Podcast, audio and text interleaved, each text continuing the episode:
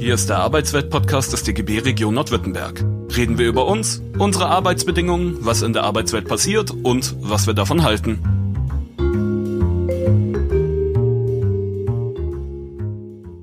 Arbeitsweltradio im freien Radio für Stuttgart. Unser Thema heute, wie angekündigt, äh, Arbeitsweltradio Goes Kunst. Wir werden über eine Ausstellung sprechen. Wir, das heißt, ich bin nicht allein im Studio und ich begrüße recht herzlich meinen Studiogast Wolfram Isel. Hallo Wolfram.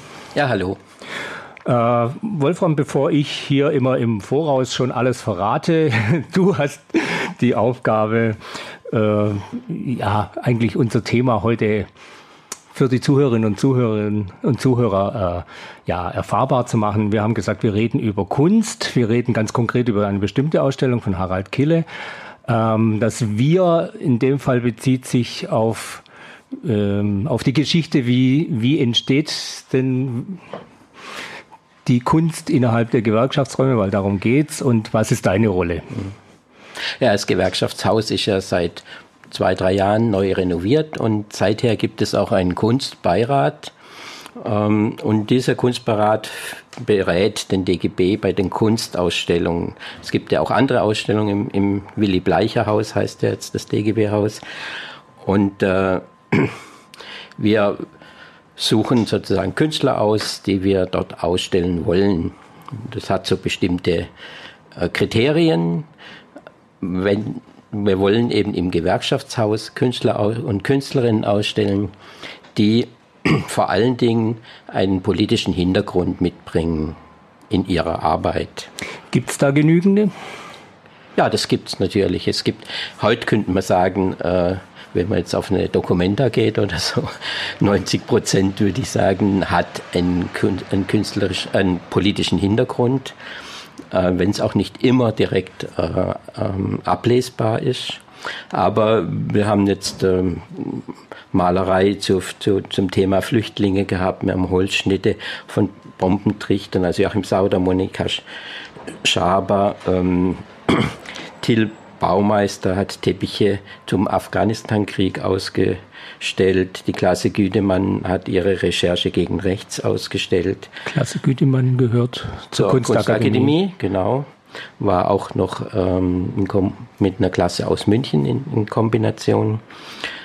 Friedrich Zirm, ein äh, behinderter Künstler, hat äh, sich als Inklusionstäter vorgestellt und letztes Jahr war dann Eckhard Fröschlin, hat äh, Arbeiten äh, gezeigt, die in, mit Matagalpa, also Nicaragua, sich beschäftigen. Und ähm, letztes Jahr war der Schwerpunkt Chris Haber. Und jetzt haben wir eben Harald Kille mit der Ausstellung Cassandra Rufe. Und da muss man dazu sagen, diese Ausstellung läuft seit 5. März und ist leider ein bisschen, oder was, sehr leider, nicht ein bisschen, sie ist untergegangen in der ganzen Corona-Situation, obwohl sie eigentlich tagtäglich besichtbar ist. Der Raum ist groß. Äh, schade, es weiß keiner mehr und daraufhin haben wir gesagt, also dann müssen wir hier jetzt zumindest mal noch, solange die Ausstellung läuft, wir haben sie ja verlängert extra bis 30. Juni, äh, Werbung machen dafür und müssen sie überhaupt mal schmackhaft machen für die Leute, die alle das nichts, bisher nicht gesehen haben.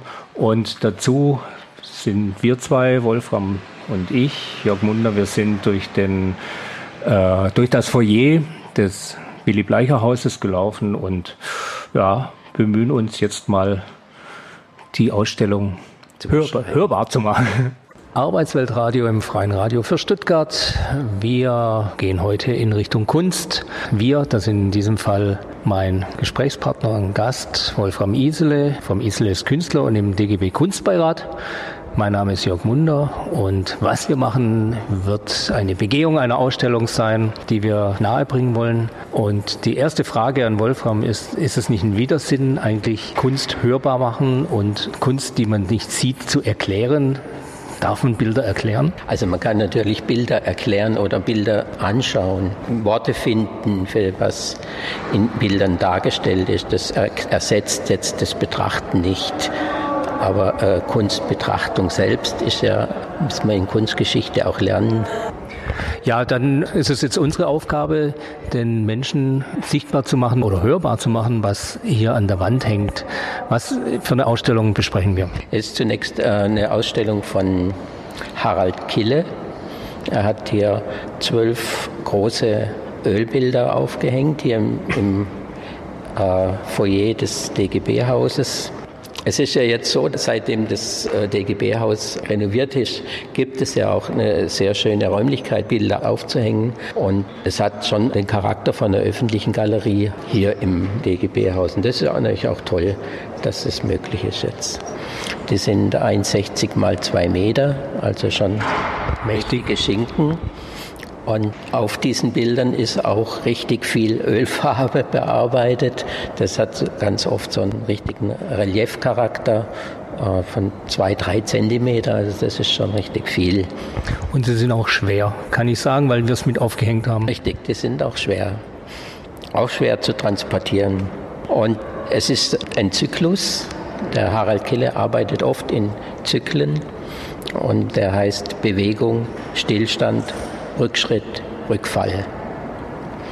Und das kann man jetzt auch an den Titeln sehen. Also wenn er zum Beispiel Österreich in die Burschenschafter, Hofer, Strache ähm, malt oder wenn es um den Applaus für Trump geht nach der Wahl oder wenn es um äh, den Krieg in Syrien geht, wenn es darum geht, dass die AfD in den Bundestag eingezogen ist. Und so ziehen sich die Themen quasi durch. Also Themen, wo Rückschritt auch dabei ist in, jetzt in der Geschichte. USA hatte ja schon mal einen besseren Präsidenten. Das heißt, seine Themen sind politische Zeitvorgänge.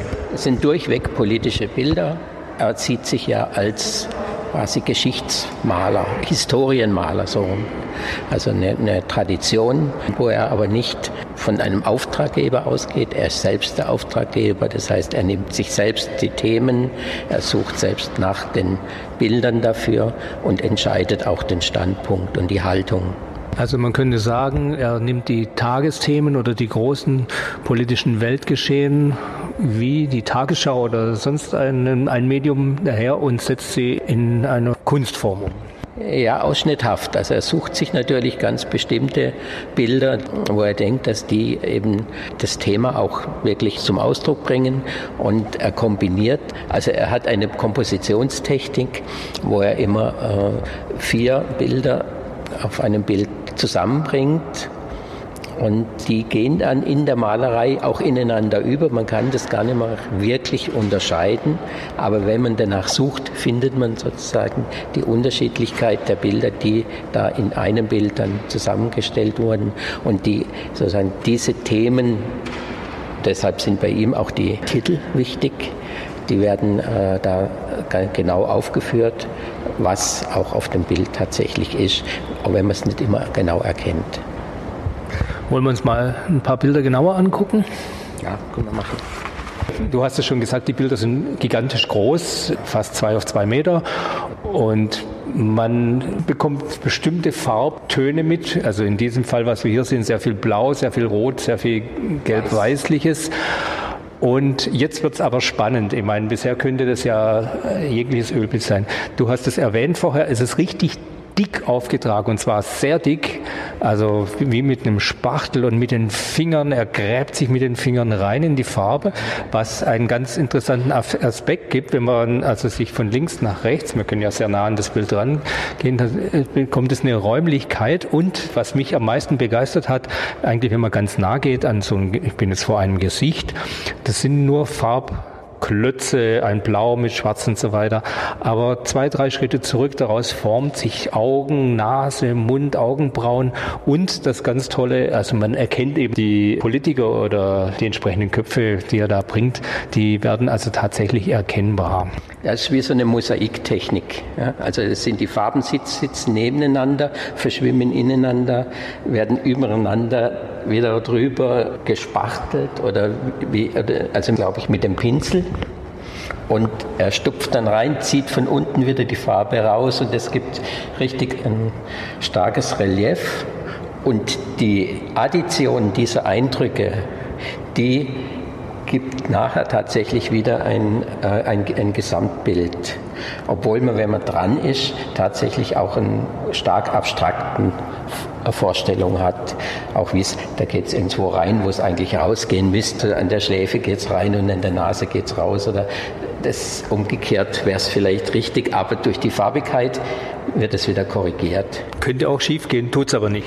Ja, also das ist schon eine hohe Kunst. Er hat eine eigene Ausdrucksform da, da entwickelt. Und das ist nicht zufällig oder er spielt so lange mit dem Zufall, bis es passt. Das heißt, da ist schon ein großes Können im Umgang mit dieser Ölfarbe. Das ist schon bei ihm vorhanden, das ist klar. Vor welchem Bild stehen wir jetzt gerade? Wir stehen jetzt vor dem Bild China, Verfassungsänderung und Machtzuwachs für Parteichef Xi Jinping. Vielleicht auch was wie ein Klischee, könnten wir sagen, haben wir oben also eine große Menge von in einer Reihe stehenden Kongressabgeordneten wahrscheinlich. Ne? Also man erkennt auch, sagen wir mal, ein bisschen asiatischen Gesichtsausdruck und sie stehen alle da, so in Reihe und Glied. Und unten haben wir sozusagen die Parteiführung, die immer dieses rote. Sieht aus wie ein Taschentuch, im, im Revers, ja, so, oder in der Jacke und so drin. Ja. Und alle freuen sich, alle lachen, alles ist schön. Und alle klatschen könnte man, also zumindest könnte in dem oberen ja, Teil. Genau, könnte man vermuten, genau. Erst durch den Titel selber, auch deshalb ist der Titel ist wichtig, wird es auch nochmal auf den Punkt gebracht, um was es da geht. Es ist so, ne, wenn wir jetzt daran denken, Thema Stillstand, Rückschritt, Rückfall, hat er schon auch eine Haltung, alleine dadurch durch den Zyklus. Der Machtzuwachs ist größer geworden, Rückschritt. Ja, so würde ich das schon interpretieren. Und so sieht man das bei den anderen Bildern auch. Da kann man auch sagen, aha, also das ist so eine Tendenz, die er sozusagen als Historienmaler erkennt und dann auch festhält. Also noch eine Tendenz. Knallhart. Und noch eine Tendenz, die ich jetzt also in diesem Bild jetzt äh, wahrnehme, ist natürlich die Machtdemonstration. Es sind ja geschätzt mindestens 50 Köpfe und wenn es langt abgebildet. Also die Präsenten natürlich sind entsprechend größer hervorgehoben vorne, aber es ist ja nie ein Porträt von einem allein, was ja, wenn ich das richtig weiß, die Historienmalerei früher doch eher so ein König äh, mit seinem ganzen Klimbim hochzuheben. Ich sehe fast also eine Machtdemonstration, die jetzt nicht nur die einzelne Persönlichkeit hervorhebt, sondern äh, ja, die taucht unter in, in vielen Köpfen. Das ist ja der Charakter dieses Volkskongresses, ja, dass er sozusagen, ich weiß nicht, wie viele Tausend da immer sind. sind ich glaube 2000. Ja. Was er eben jetzt beschreibt, ist eben die große Einigkeit hinter diesem Parteiführer. Ja, so würde ich das sehen. Und es ist nicht jetzt keine sozialistische äh, Realismus oder sowas. Ne? Das könnte man jetzt vermuten, dass sowas gemalt wird, auch als sozialistischer Realismus. Nee, nee, das ist schon so eine richtige aktive Malerei, dadurch, dass, dass das alles so in, in Bewegung ist, auch so ein bisschen äh, entlarvt, fast ins Groteske. Ja. So, neben dem China-Werk hängt ein weiteres, bisschen bunter, hat äh, mehr Grün- und Gelbtöne erkennbar. Also das Bild heißt äh, Nigeria, Mädchen nach Entführung durch Boko Haram, Syrien, Jungen bei der Armee. Das Bild ist eigentlich in ein Links und ein Rechts, kann man sagen, geteilt. Wir haben links Mädchen, also mit zum Teil eben auch Schleier oder ja, Kopftuch und die uns anschauen. Also die schauen direkt uns an. Eher betroffen, eher leidend, so viel man das sagen kann. Also einfach leidend ist jetzt auch zu wenig. Daneben haben wir sozusagen junge Soldaten, auch alleine von der Farbigkeit her, die eben in dieser syrischen Armee, also praktisch ein Schicksal, das gerade die Jungen immer betrifft, ja, entweder in, sozusagen in den Krieg geschickt zu werden oder entführt zu werden, also Frauen als Opfer des Krieges, was wir jetzt ja auch stark kennen mit äh, Vergewaltigung und so weiter. Und rechts junge Menschen, die in den Krieg geschickt werden. So sehe ich die eher nicht als Menschen, die jetzt mit Freude in den Krieg ziehen. So sind sie auch nicht dargestellt. Hier ist links fast schon eine abstrakte Fläche. Ja, ja es ist auffällig. Eine rote, wahrscheinlich einfach ein Kopftuch von hinten. Aber es hat auch für mich den Charakter von Leere. Ja?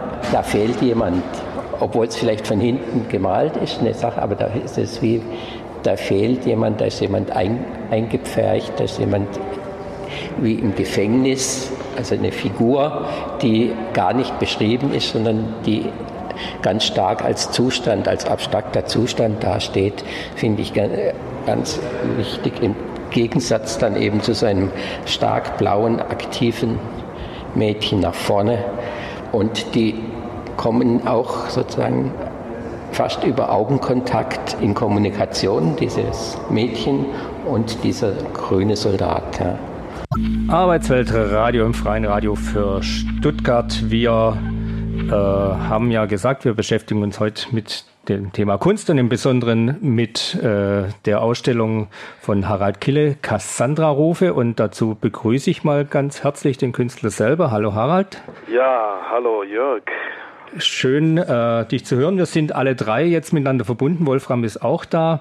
Ja. Äh, wir hatten die Ausstellung den Zuhörerinnen und Zuhörern äh, schon einen kleinen Ausschnitt schmackhaft gemacht, aber äh, sie kennen ja eigentlich im Grunde weder den Künstler noch äh, die Beweggründe. Und da würden wir ganz gern mehr wissen. Wolfram, ich übergebe an dich.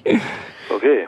Ja, bevor wir jetzt noch weiter über nochmal über Bilder sprechen, das machen wir später nochmal, wollen wir noch was über dich äh, erfahren, Harald. Ja. Ähm, du hast in Karlsruhe studiert, an ich sag mal, das war ein bisschen bekannt als Malerakademie oder hat sich so gesehen, aber du warst äh, Meisterschüler in einer Bildhauerklasse. Wie, kannst, wie hast du dich da so entschieden? Wie kam sowas zustande? Das war eigentlich eher Zufall.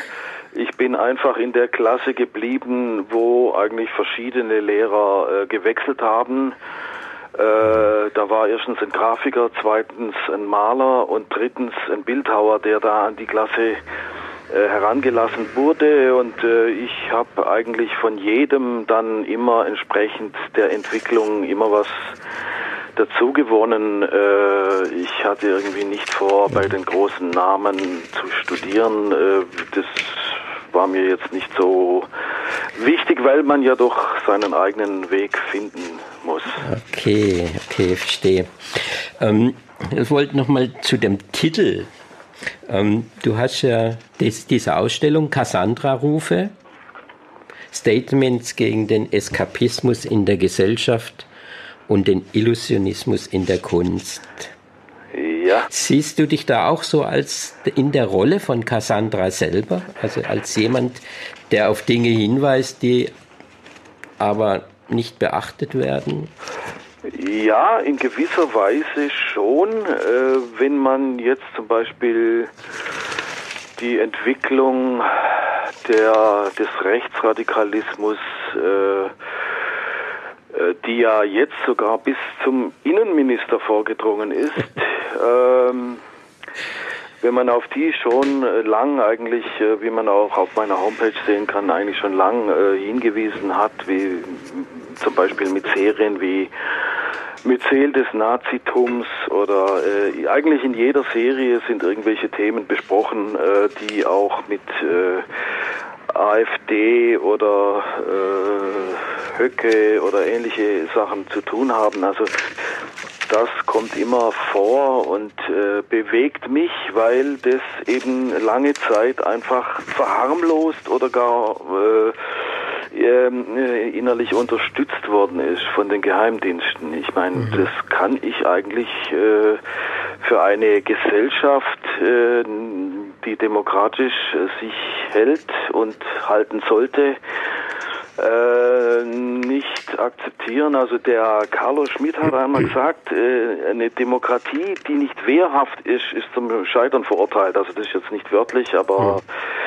das finde ich eben auch. Also das wäre zum Beispiel so ein Punkt. Andererseits äh, würde ich natürlich auch die Autonomie der Kunst irgendwie aufrechterhalten wollen. Also du arbeitest ja oft in Zyklen. Also wenn du jetzt über diese Themen redest, also es gibt auch positiv besetzte Themen, habe ich gesehen, im Katalog Hope and Glory, aber ähm, meist sind es kritische Überschriften. Ja, Weil es hat mich ja sowas wie, was hat denn ein FDP-Parteitag mit Müllsammlern im Kongo zu tun? Ja. Das amüsiert ja schon fast. Ja, das also würde so mich ja. auch interessieren. ja, ja gut, äh, bei Hope and Glory, ähm, wenn man die Bilder anschaut, äh, äh, ist meinerseits, sagen wir mal, die Hoffnung vielleicht nicht allzu überschwänglich. äh, äh, wie man ja auch äh, vielleicht die ganze Zeit von Obama jetzt im Nachhinein betrachten kann. Ähm, bei Müllsammlern im Kongo, was hat es mit einem FDP-Parteitag zu tun? Äh, da muss man ganz allgemein werden. Entweder es hat alles mit allem zu tun oder es hat nichts mit gar nichts zu tun und das ist sehr unwahrscheinlich. Also ich meine, ähm, ich würde eher dazu tendieren, dass alles mit allem zu tun hat und das in einem äh, neoliberalen Weltgebäude äh, sowieso, wo äh, diese ganze ähm, Entgrenzung der Märkte eigentlich äh, zu einer Verarmung der Mehrheit und einer Gewinnspanne einer kleinen Elite führt.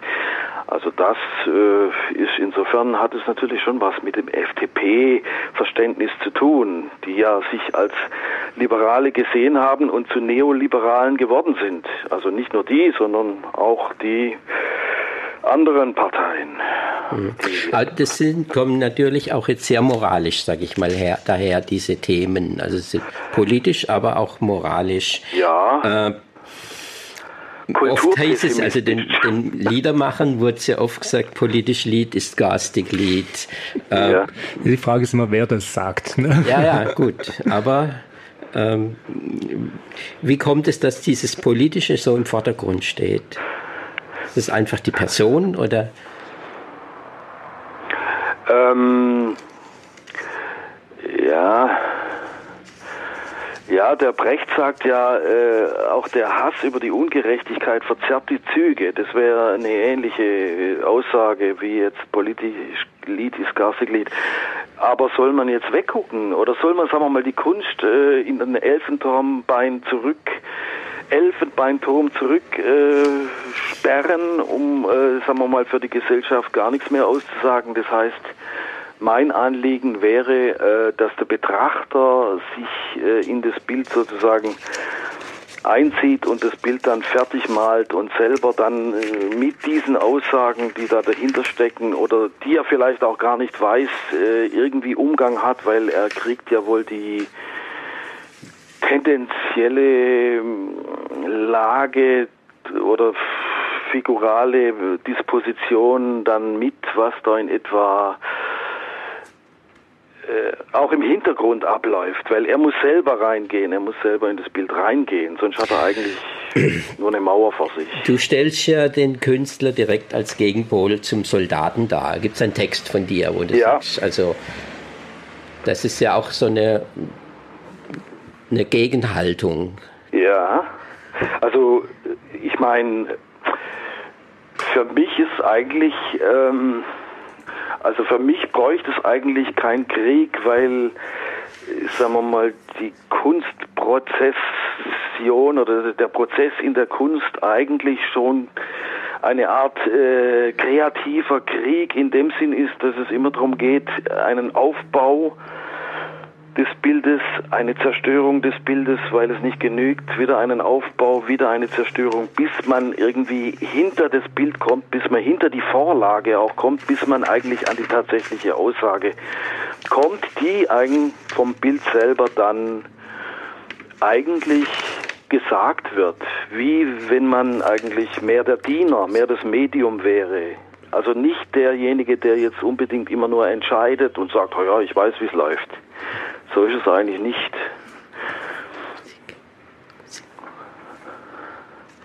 Okay, ja, wir haben hier interne Regiedebatten. Nein, nein, wir haben, wir haben viel Zeit noch. ja, genau. Das ist schon noch. Äh, mhm. äh, ähm, aber vielleicht habe ich jetzt deine Frage gar nicht. Äh, ja, also ich, wenn ich mich an den Text erinnere, siehst du auch den Künstler als jemand, der ein ganz anderes Angebot macht, sozusagen, als der, den, das Angebot, das ein Soldat erfüllen muss. Der äh, Soldat ist ja nicht derjenige, der ähm, selbst entscheidet. Ja, ne? ja, richtig, ja. Mhm. Ja, richtig. Das ist natürlich schon ein Gegensatz, dass äh, der Soldat an sich, äh, ähm, äh, sagen wir mal, die Individualität des Soldaten ist nicht gefragt, wird ihm sogar abtrainiert. Die Individualität des Künstlers muss äh, durch, äh, sagen wir mal, innere Bildung äh, äh sozusagen erweitert werden. Das ist der Unterschied. Also ich meine, äh, der, der, der, der Soldat äh, ist nur in der Masse tauglich, äh, der Künstler nur als äh, äh, selber denkender Mensch. Also sonst hat es ja eigentlich keinen Sinn. Mhm. Mich würde interessieren, du hast den Zwiespalt angesprochen also die neoliberale Gesellschaft und die Kunst, die äh, eben darauf hinweisen muss auf Widersprüche und so weiter. Nur ist aber ein Künstler einer, der auch genauso vom Geld lebt wie alle anderen auch. Ähm, wie würdest du äh, damit umgehen, wenn, wenn ein Auftraggeber herkommt, der, äh, der in deine Art und Weise, wie du politisch ausdrückst, also nehmen wir mal an, die Bundeswehr bestellt für irgendwelche Casinos oder was weiß ich nicht, äh, Bilder was machst du in dem Moment, wenn, wenn deine äh, politische Kunst, so nenne ich sie mal, plötzlich ähm, eingebettet wird? Embedded, also. Ja. Ja, das ist jetzt bisher so noch nicht äh, passiert. Im Gegenteil, ich hatte sogar mal äh, einen Bekannten, der bei einer Bank gearbeitet hat, der hatte meine Serie Weltgesichter, das waren so äh, Leute aus Politik und Wirtschaft den Leuten direkt angeboten und die haben, die haben sich direkt also da nicht dafür erwärmen oder haben eigentlich gar nicht reagiert. Und äh, das liegt ja wohl daran, dass es vielleicht jetzt nicht unbedingt eine ähm, Beweihräucherungskunst ist oder was. Also ich meine, wenn die Bundeswehr an mich heranträte und sagen würde, du, du hast da freie Hand, dann wäre der, der, wär der Auftrag, glaube ich, angenommen. Das ist eine gute Antwort. ja, klar, ich meine, äh, tut mir leid für, äh, wir, wir sind ja alle immer sakrosankt, äh, so lange bis ins Eingemachte geht. Ne? Ja, äh, ich meine, äh, da gäbe es, gerade bei der Bundeswehr gäbe es für mich ja unheimlich viel, äh, also äh, ich habe jetzt gerade neulich von einer Künstlerin gelesen, die wir auch kennen von der Akademie noch, äh, die hat irgendwie beim KSK äh, äh, da irgendwie was gemacht. Da habe ich gedacht, Menschenskind, äh, den Auftrag hätten sie mit doch lieber mir gegeben, da hätte ich ein bisschen mehr, äh, mehr äh, sagen wir mal, kritischen Geist reingebracht, sagen wir mal so. Mhm. Also äh, ohne jetzt da ihre Arbeit schmälern zu wollen, aber ich meine, da brennt mir natürlich jetzt wieder diese ganze Thematik mit äh, dem Rechtsradikalismus bei der Bundeswehr auf den Nägeln. Also wie gesagt, wenn ich freie Hand würde, würde ich da gern was machen. Gut, äh, ähm, ich habe zum Abschluss noch eine andere Form von Kunst eine Frage und zwar du hast äh, ja auch uns die Musik ausgewählt, die wir ja. artig bisher spielen. Ähm, oh, ja, also wir super. hatten, das habe ich noch gar nicht angesagt, am Anfang Talking Heads Once in a Lifetime, das war ja noch das Gediegene.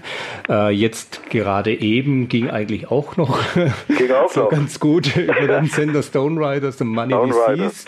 Ja. Und jetzt als nächstes habe ich von dir ausgewählt, Moment, muss ich kurz gucken, ähm, Christy Dorans New Back Black Box. Da wird es ah, dann ja. schon sehr äh, geräuschhaft, sag ich mal. Also für Leute, die Naked City mögen oder sowas, die werden Hurra schreien. Ähm, ja. Du, mhm. du operierst ja nicht nur mit Bildern, sondern auch mit Musik. Wie kommt's? Ja, ich äh, bin ja auch Gitarrist und komponiere ein bisschen vor mich hin, beziehungsweise komponiere eigentlich gar nicht mal so wenig.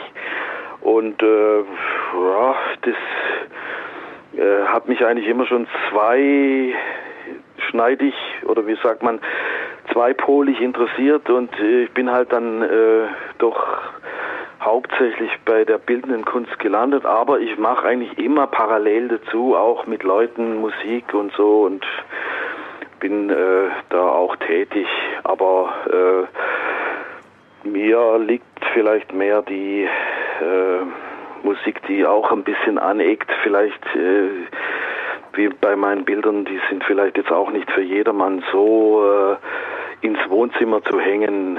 Äh, obwohl, also ich, ich finde ja, ich finde schon, dass eine Schönheit dann entsteht bei den Bildern, die aber nicht jetzt vorgedacht oder vorgeplant ist, sondern eben aus diesem Prozess heraus entsteht. Und äh, bei der Musik, äh, ja, das sind eben so ein paar äh, Dinge, die mir gefallen, das im Bereich Jazz, Rock, aber eben auch Anton von Webern, das wäre natürlich jetzt eine ganz andere, mehr eine klassische Richtung. In den letzten Jahren hast du ja eine ganz eigene Maltechnik entwickelt. In der Ausstellungseröffnung hat der, der Professor Werkheimer gesagt, er vermute, dass du angesichts der Dramatik der politischen Themen gar nicht anders kannst, als die Farbe auf die Leinwand zu peitschen. Ja. ja. Mhm. Du selbst sprichst ja auch von einem brutalistischen Materialschlacht. Ja. also was muss man sich jetzt da sozusagen vorstellen? Gell? Naja, Sag mal was zu dieser Entwicklung, zu dieser, wie du zu dieser reliefartigen Material äh, Maltechnik gekommen bist. Ja, das ist ja ähm, heutzutage auch gern äh, so ein Illusionismus, äh, der ziemlich der flachen äh, Realität einer Fotorealistik äh, dann äh, nachgibt. Ähm, äh, bei mir dreht es sich ja irgendwie um einen langer Prozess, der dann die Bilder so pastos macht. Ähm, also außerdem denke ich, dass die Rauheit oder die Aufgerissenheit oder die dieses Morale der Oberfläche eigentlich äh, zunächst mal abstößt und diese Schönheit oder sagen wir mal die die oder die innere Thematik eigentlich durch dieses Abstoßen äh, dann vielleicht erst äh, erkannt werden muss. Also dieses Reingehen und äh, in, bringt dann erst diese eigentliche Thematik oder eigentliche Ästhetik äh, zum Vorschein. Also wenn das vordergründig wäre, äh, wäre man ja gleich damit zufrieden und müsste sich dann nicht mehr damit auseinandersetzen. Okay. Deswegen denke ich, dass es eigentlich parallel ist zu den Themen, die dann drin verhandelt werden. Äh, und, und für dich selber, für, ich meine, du selber bist ja auch stark, sagen wir, körperlich damit äh, konfrontiert. Äh, hat es so, so einen reinigenden, katharsischen Akt, diese Malerei? Also Beuys spricht ja von, äh, von der therapeutischen Wirkung der künstlerischen Arbeit, auch für den Künstler selbst. Ja, das, äh, das, äh, das ist so, dass man äh, das sozusagen transzendiert oder transponiert in, in, in eine ähm, kreative äh, Welt oder äh, diese ganzen Missstände ganzen, äh, sagen wir mal, nicht nur Missstände, sondern überhaupt die menschliche Existenz als solches, dass man die äh, durchaus durch Kunst äh, dann oder durch Arbeit, sagen wir mal, auch äh, wieder wieder erträglich macht oder oder oder oder der Sache einen Sinn gibt. Das stimmt. Das hat durchaus äh, dann auch was mit Beuys oder mit mit dieser Idee, dass man dass man tatsächlich ähm, eine gewisse reinigende oder oder oder oder sinnerfüllende äh, Möglichkeit dadurch äh, entwickelt, ja. Mhm. Mhm, doch, es ja. gibt ja immer wieder so so Sätze von dir, da denke ich, holla. also, also zum Beispiel Malerei ist Philosophie mit schmutzigen Händen. Ja. Was soll man dazu sagen? ja, das heißt einfach nur, dass, äh, dass man sich bei dieser Arbeit auch die Hände schmutzig macht, obwohl es auch ist. Also ich meine, Malerei ist äh, beides, also so ein Handwerk und trotzdem auch eine, sagen wir mal, geistig, philosophisch ähm, anregende Sache, wenn man sich überlegt, was die Maler vorher gemacht haben. Äh, was haben die da eigentlich Wesentliches zu sagen gehabt und was kann man darauf erwidern, ohne dass man jetzt die Moderne verleugnet? Also das ist ja schon ein ah, ja. komplexes Thema. Okay. Dann äh, wollte ich noch auf das Kompositionsschema eingehen. Also du hast immer, ganz oft kommt es eben vor, dass du sagst, okay, das sind vier Fotos, die suche ich irgendwo raus, weiß ich gar nicht, wie du die auswählst.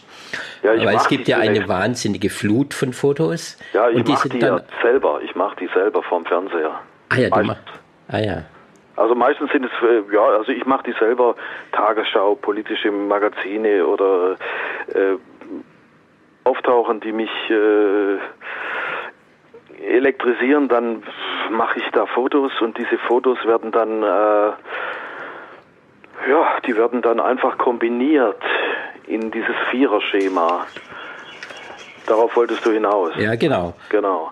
Und dieses Viererschema, das hat eigentlich damit zu tun, dass man eigentlich so eine Comic- bzw. Filmästhetik hat. Man hat plötzlich Filmschnitte oder Filmstills oder äh, äh, aus äh, Filmen sind es ja Bilder, die dann, die dann plötzlich ähm, angehalten sind und dann aber kombiniert äh, zu verschiedenen ähm, zu verschiedenen Standpunkten führen. Also, zu, also der, der Betrachter hat eigentlich nicht immer den gleichen Standpunkt.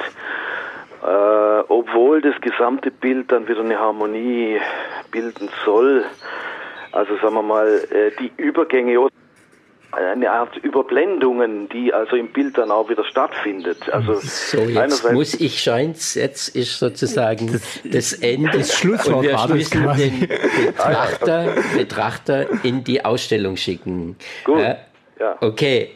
Das machen wir. Harald Kille, herzlichen Dank nochmal ja, für den Anruf. Danke. Und auf ein bis bald. Ja, bis bald. Okay. Ciao. Danke. Tschüss. Das war der Arbeitswelt-Podcast des DGB Region Nordwürttemberg. Mehr Infos, Videos und alle Folgen findet ihr auf unserem YouTube-Kanal. Folgt uns auch auf Instagram, Twitter und Facebook.